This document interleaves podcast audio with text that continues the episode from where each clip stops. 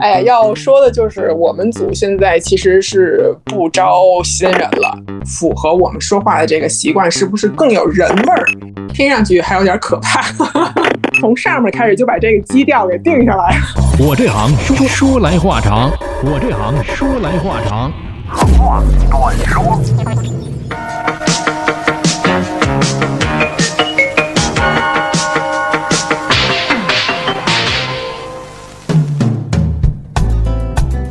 我这行说来话长，我们今天继续有请破烂熊字幕组白小七。哎，大家好，大家好，很荣幸。刚才上一趴呢，我们讲到字幕组的确是在为爱发电，也不用给别人开工资，当然也没有太多的一个花销。但是有没有想过这件事儿会坚持到什么时候呢？怎么说呢？就是我觉得，就只要我有有精力的话，就这个事儿就可以坚持下去。对，嗯，等于现在我像我跟您说，我不是我没有工作的嘛，然后没有固定的工作，然后我就是每天我的生活其实就是早上起来之后，然后把家里。先收拾收拾，然后我就去做字幕，然后这一天，然后就这么过去了这种。然后现在其实，嗯，我们字幕组等于其实固定来做字幕翻译的人其实也不多，因为我您想我们成立的那个时间嘛，就是我也我那个时候也是学生，然后。然后同期的话，大部分也都是大学生最多。那个时候，人家现在肯定都步入社会了嘛，有自己的工作，不见得有这个精力去做。所以现在能够做这个字幕的人其实并不多。然后就是我们这些人，就是说有时间大家大家就做一下，然后他们没时间，我说也没关系，因为反正还有我在嘛。然后就是能做多少做多少我，就这种。哪怕说将来可能真的没时间了，比如说就只能做一部剧，或者说偶尔做个电影，我觉得那也无。忙嘛，就是只要自己还喜欢，对吧？就可以坚持嘛，就当是一个可以坚持一辈子的一个兴趣爱好也好。还真是，我我能体会到这个感觉。我现在做这个播客也是这样的，纯粹的就是为爱发电。所以我能理解你刚才说的，即便没有收入，即便没有商业化，我还是能够做得动的时候，我就多做一点。酒逢知己千杯少，能做多少做多少。对，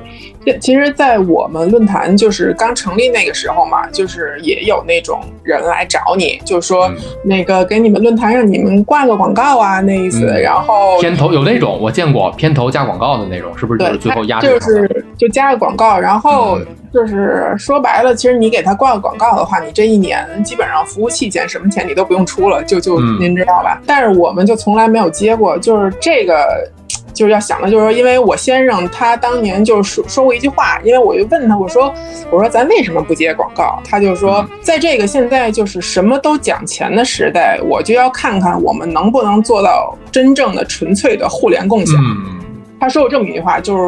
等于这句话，我觉得也算是我们破烂儿熊这么多年的一个信条吧。嗯，就是当年那个时候，有的时候刚开始其实真的挺难的，因为就是真是没什么钱，然后都熬过来了嘛。这么多年，现在就更不会了，不会因为这事儿。然后其实您说你要这样想，你就就真的会很感谢，就是能留在我们破二熊的这些小伙伴，因为人家真的是什么都不图，就纯粹是说喜欢，而且人家也就信任你破二熊，然后来你们这儿，然后。大家虽然说是因为这个字幕组结的缘，但是我们现实中就都成了好朋友。然后哪怕说人家后来因为生活、因为工作，人家没时间去参与字幕了，但是一点都不影响我们之间的那个交往。我们平时没事儿就。以前是 QQ 啊，QQ 上聊天，然后现在就大家微信群里聊天，就真的是从早都能聊的那种。有的时候可能有时间，大家约着见个面啊，一块儿去旅个行啊，就是这种。现实中可能都不见得会遇到就这么投缘的人。然后大家就真的是，我说我们家就是不是熊家人不进熊家门，就一进来之后，就大家就真的能在一块儿，就这么多年。嗯，就是可能我我觉得有时候我想啊，就是觉得也得感谢我父母，就是您说就是父母培养我。这么大，然后 到现在，可能有的父母就会觉得他不见得会理解字幕组这么一个存在吧。就是包括我朋友都问过一个朋友，就说：“他说你们字幕组赚钱吗？”我说：“不赚钱。”他说：“不赚钱你做什么？”嗯，然后我也没办法跟他解释，我说可能就大家对这方面的认知或也好，理念不好就不一嗯不同嘛，就是这都可以理解。嗯然后像我爸妈就是这么多年，就是也没说催着我去找个工作呀，因为你想，就是字幕组甭说赚钱了，就还得自己往里搭钱，然后是然后他们也都没说过，我有的时候还会跟我说说那个，如果说有需要钱的地儿，就跟我们说什么的，就那种爸妈帮你，嗯还说过这种话。所以就是他们就是真的挺支持我的，而且就是觉得我能通过这个平台就是认识这么多朋友啊，天南海北的，他们也都特替我高兴。嗯，我刚才忽然间想到一个回答你的那个有疑问的朋友的一个特别好的一个答案，就是 你不赚钱你做什么？你可以委婉的回答，就是惹惹，惹惹。往往他又不懂，惹惹就是惹惹。看完回去再想，柔柔是一种发自内心的一种一种向往，是理想的一种一种一种一种牵引。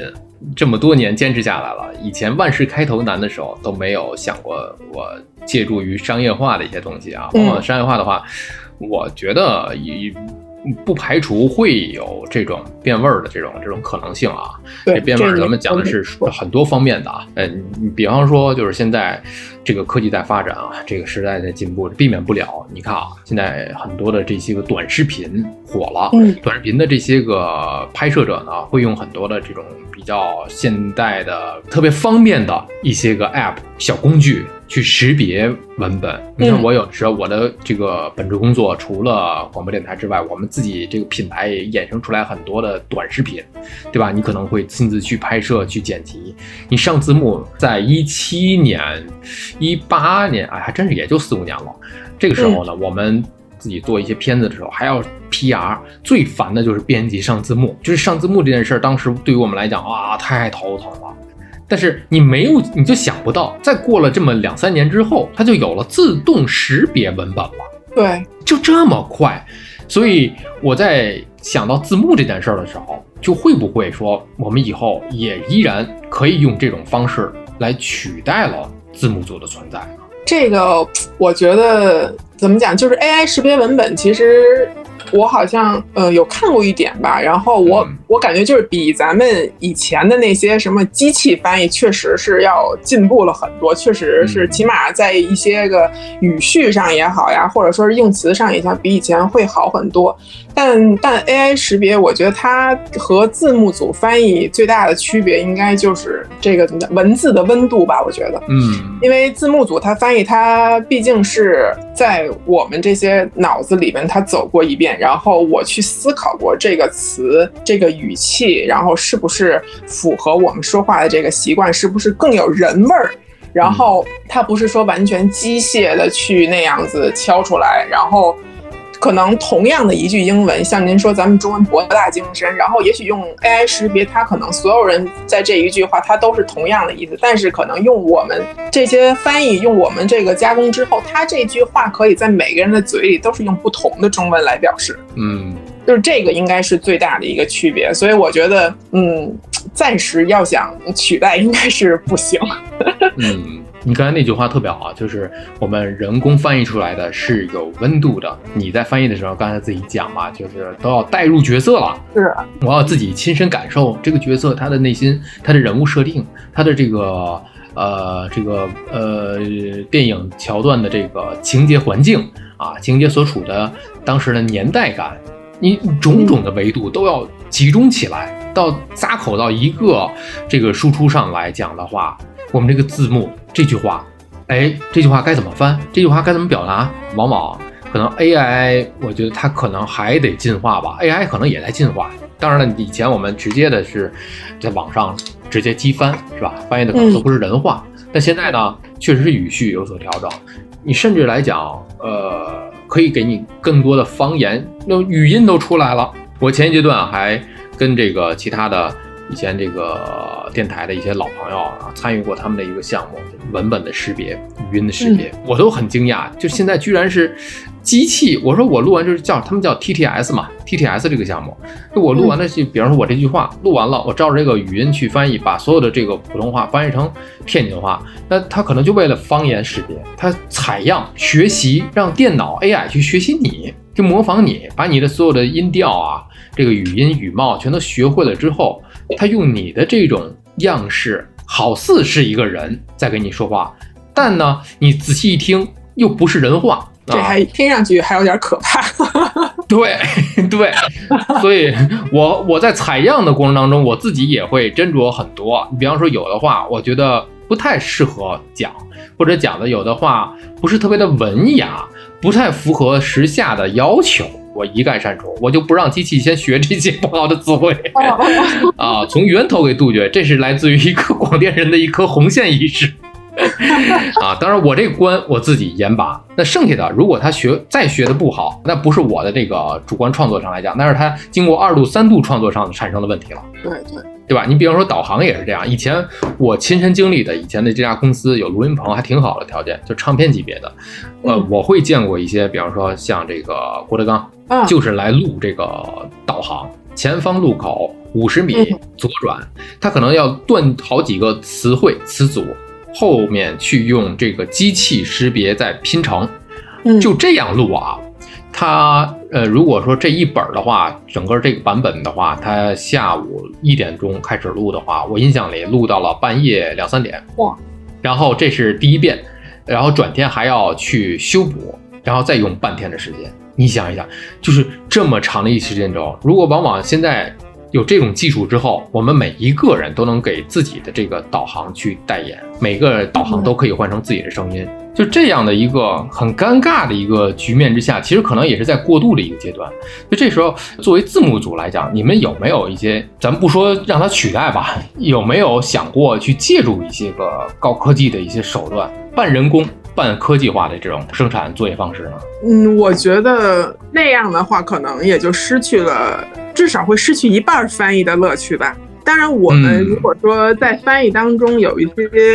地方不懂，或者说是一些词汇没有接触过，我们我们就可以去搜一下那个什么引经据典也好，或者说是去研究一下这个词儿到底是什么意思。但是像这种就是说利用这些科技的东西的话，嗯，我觉得没办法。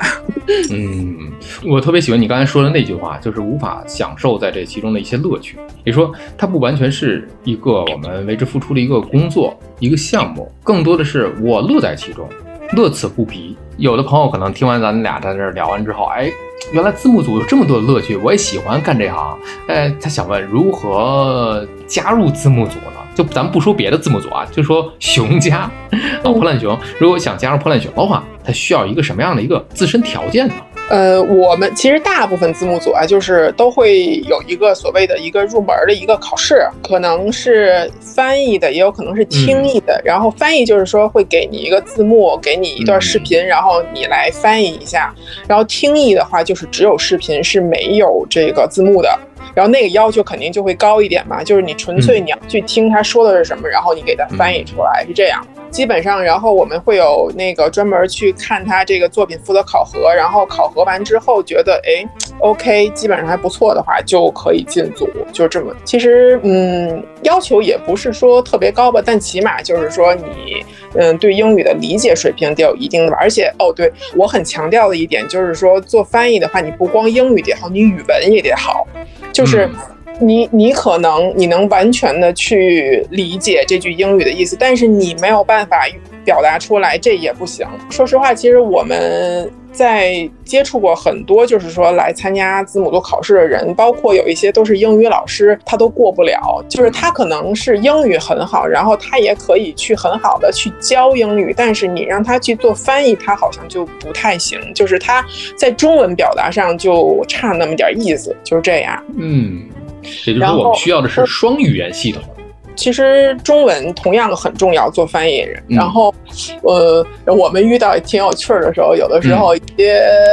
比如他来报名翻译，然后但是因为就是条件可能稍微差一点吧，就过不了，然后我们就拒绝了。然后，然后他们就会说，嗯，那我当不了翻译的话，我能那个当一下校对吗？在组里先学习一下，然后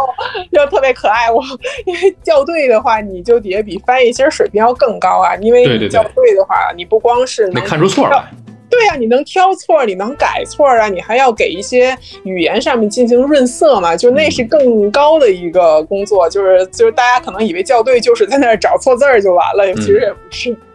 然后但但是要哎呀要说的就是我们组现在其实是不招新人了，就是很早之前就不招了，是因为什么呢？因为嗯，您知道就是有一些朋友吧，他其实就是可能只是说，哎，我最近放假了。我在家写，或者说我最近哎暂时没什么事儿，我这段时间空出来了，然后我要不哎字幕组挺好玩的，我没试过，我也挺感兴趣，我去试试吧。是，然后他们来了之后，我们是要从零开始，从这个最基本的这些一点一点教他，然后。其实这也算是一个嗯一个培养的一个过程吧，是这都没关系。然后，但是往往就是在他可能刚上手了一段时间，就是可以很很顺畅的去做这个工作的时候，他人家啊我开学了，呃我要出国了，那个我找到新工作了，就就他就要走了，等于这个有点可惜啊。对，就只能是说一个过客吧，就是他来我们这儿可能玩两三个月，玩最多玩半年，人家就走了，然后等于我们，因为他在做翻的这个剧，往往就有可能因为他就这个剧就断掉了，后面就没有人来接上了。是是是，我们对吧？我们主要是考虑这个问题，然后我们就要重新找人也好，或者说怎么样，这个过程其实就对于我们来说，就是哎，挺挺耗费心力的。然后所以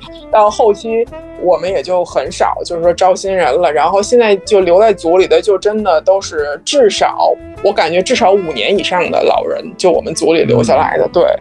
所以能够从另外一个角度去看到大家的这个平均年龄。应该呃都比较成熟的一个年龄段，就是大家，我认为啊，就是字幕组这个工作呢，它不仅仅是像我们把这个外文具体到《火烂熊》，可能是我们把英语翻译成翻译成普通话，翻译成中文这么简单。可能这里面在翻译的过程当中，正是因为我们要有生活阅历，我们知道每一个角色的这个感觉。当然，你你你可能就没有更多生活体验的时候，你对于语言来讲是苍白的。我个人这么觉得啊。嗯，会的。而且就是像我的话，就是我就不擅长翻哪一种翻那种，就是尤其是英剧的古装剧，就是那种你让我翻，我就真的不行。因为那确实是我不擅长的领域，就是我对人家那些历史也好呀，然后什么文化背景，就是我都不是很了解。但是我们组里就有别的那个翻译，人家就是这方面特别精通，人家就喜欢这些，他会去专门的去研究，所以人家翻出来的那个话，你看着就都特舒服的那种。就就这，这是每个人都每个人擅长的点不一样。对，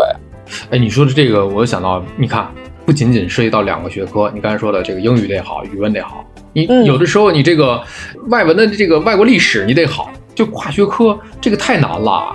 你你又得懂这个人家的文化历史，这个你得是一个垂直领域象限的一个专业人才吧。你你英文你又得好，语语文表达你就翻译给中国人，你就让中国人听得很生动。我觉得这件事太难了。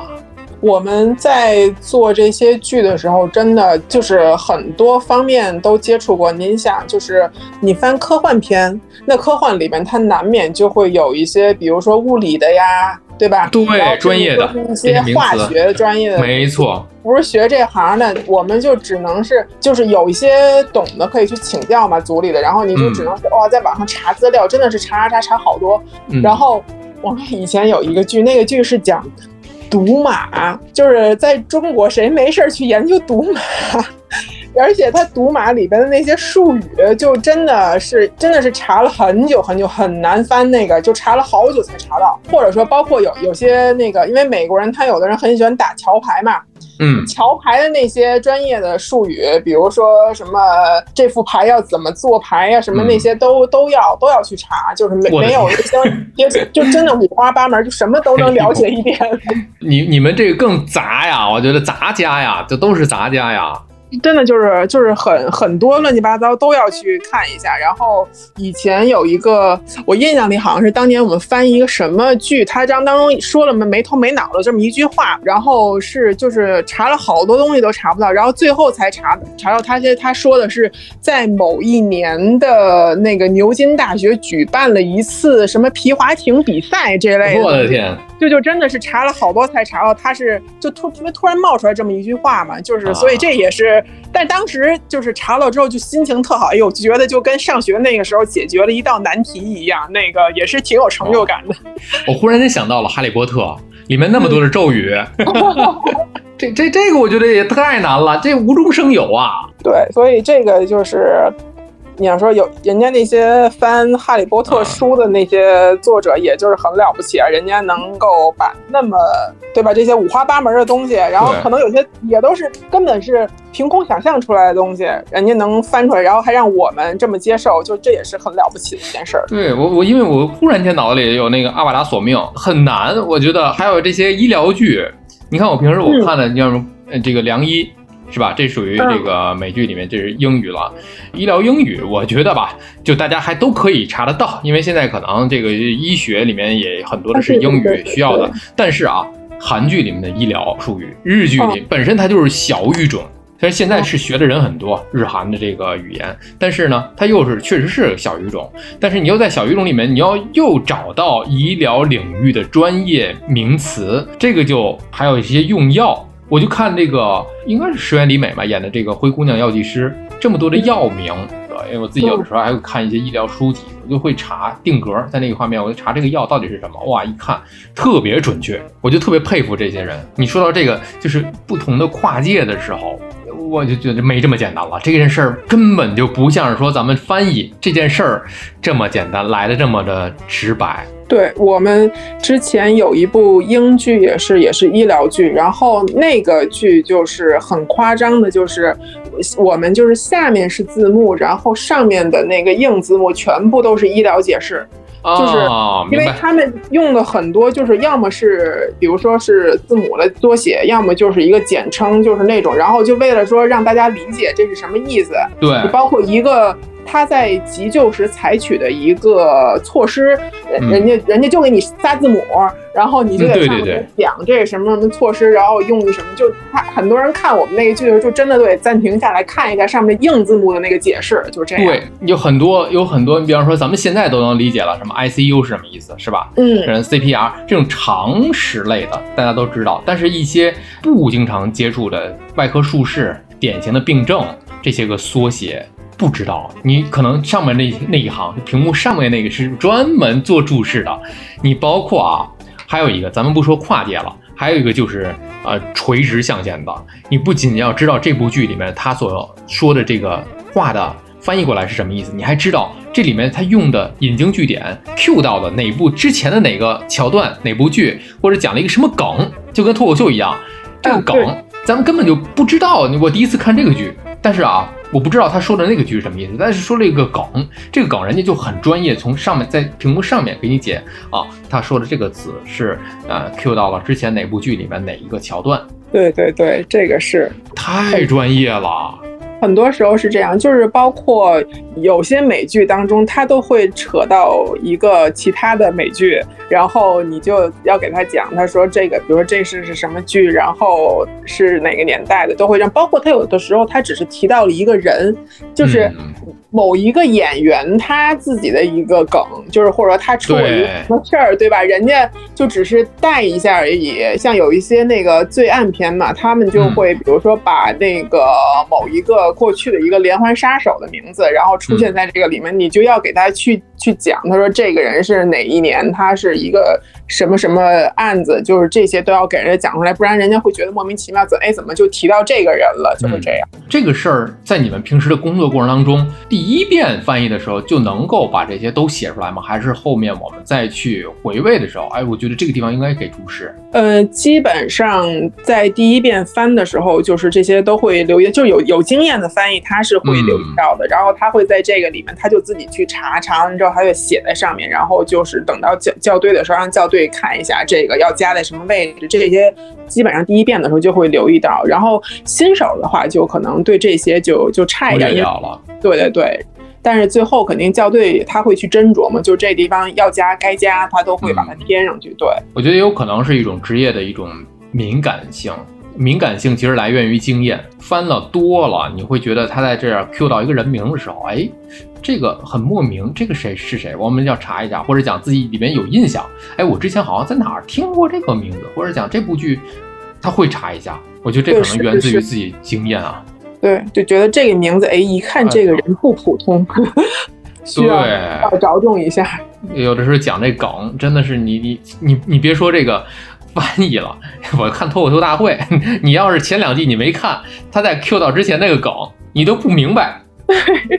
会的，会的，都是中国话拼凑一块儿，就往往的人家的梗你都不理解。这个我觉得是最难的，除了就比这个职业剧还难的，比职业术语还难。这些都是真的需要慢慢就积累。哎呀，这一说积累，我觉得没有十年真的是积累不出来这些东西。那最后，呃，给我们讲一讲，分享。一两段在工作当中，你会觉得比较有意思的一些个事儿吧？如果说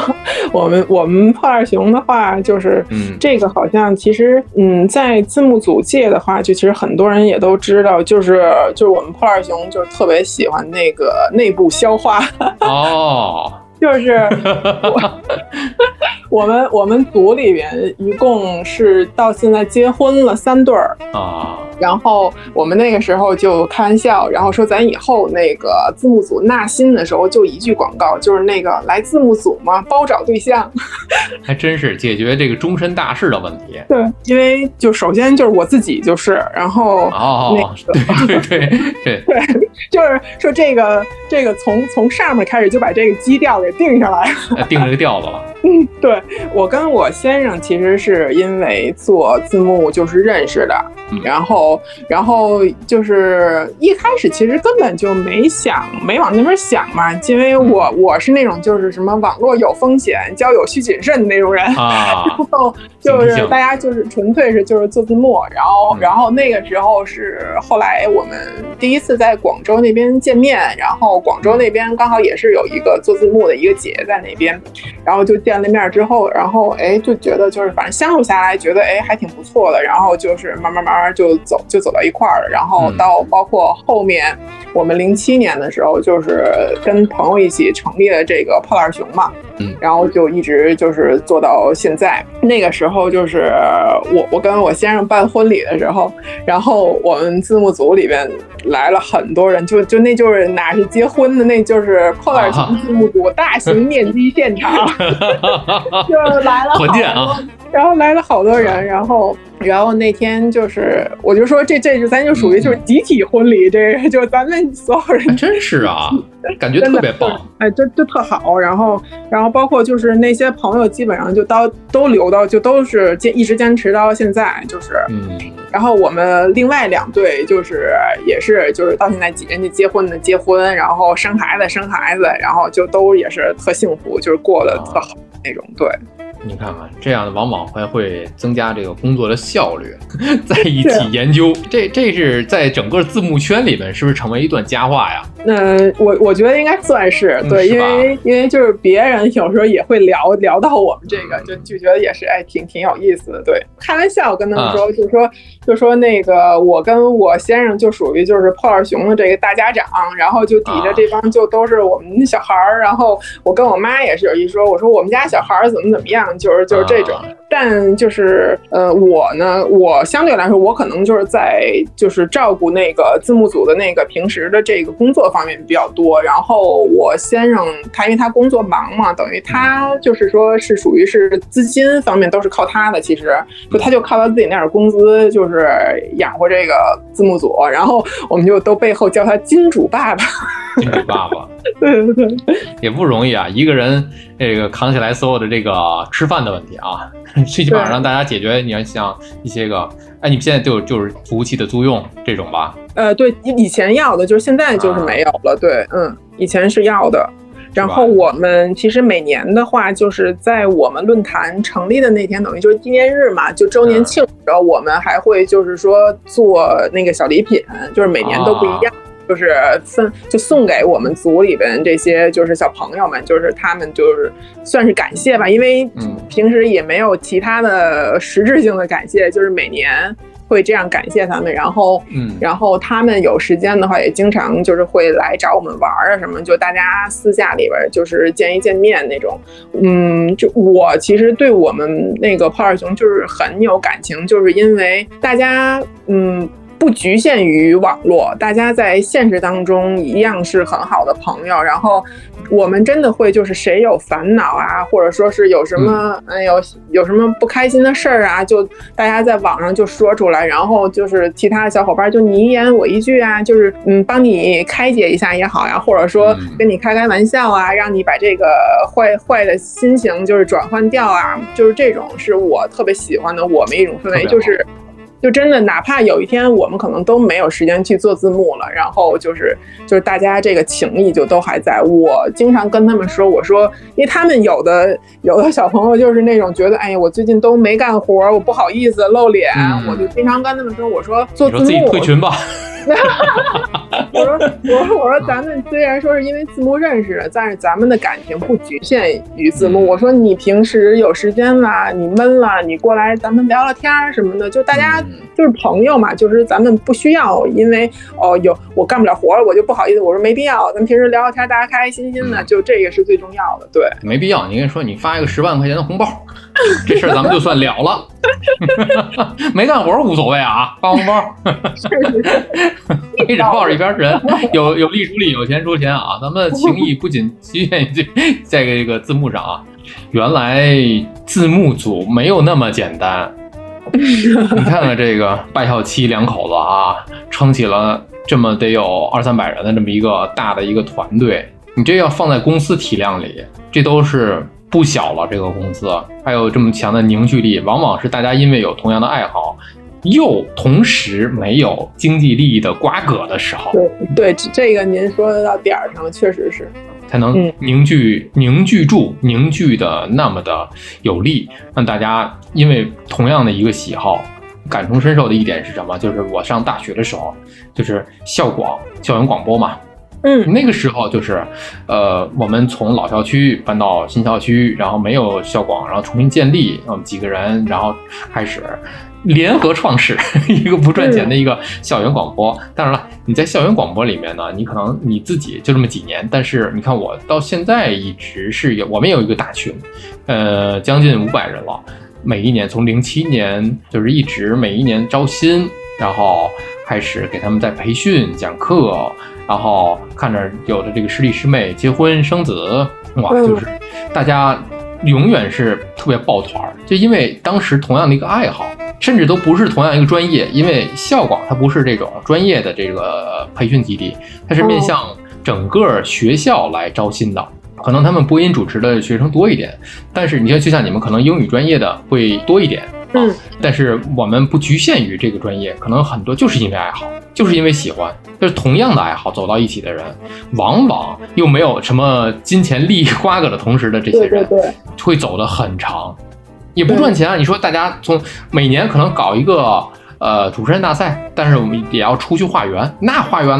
每一次才化缘多少多少钱啊？没有多少钱，无非也都投入进去了，租用大屏，租用音响，甚至有的时候可能还会老师还会自己掏腰包垫付点，这股劲儿支撑了大家走到这里。我觉得接下来我们也期待着白小七跟你的先生，还有这些这个孩子们，孩子们，对对。对，不能不能叫熊孩子，连一块不好听。他们都叫自己熊孩子。哦，熊孩子们。哎，破烂熊这个这个名字是怎么起的？呃，其实当时是因为就是我们那个一起做这个论坛的那个姐姐，然后她就是她的外号叫熊，然后我们叫她都叫她熊姐姐，熊姐姐。然后因为我们刚开始的时候就是就是什么都没有嘛，就是感觉就是破破烂烂的那种，然后就是一步一步来拼凑起来的那个感觉，对。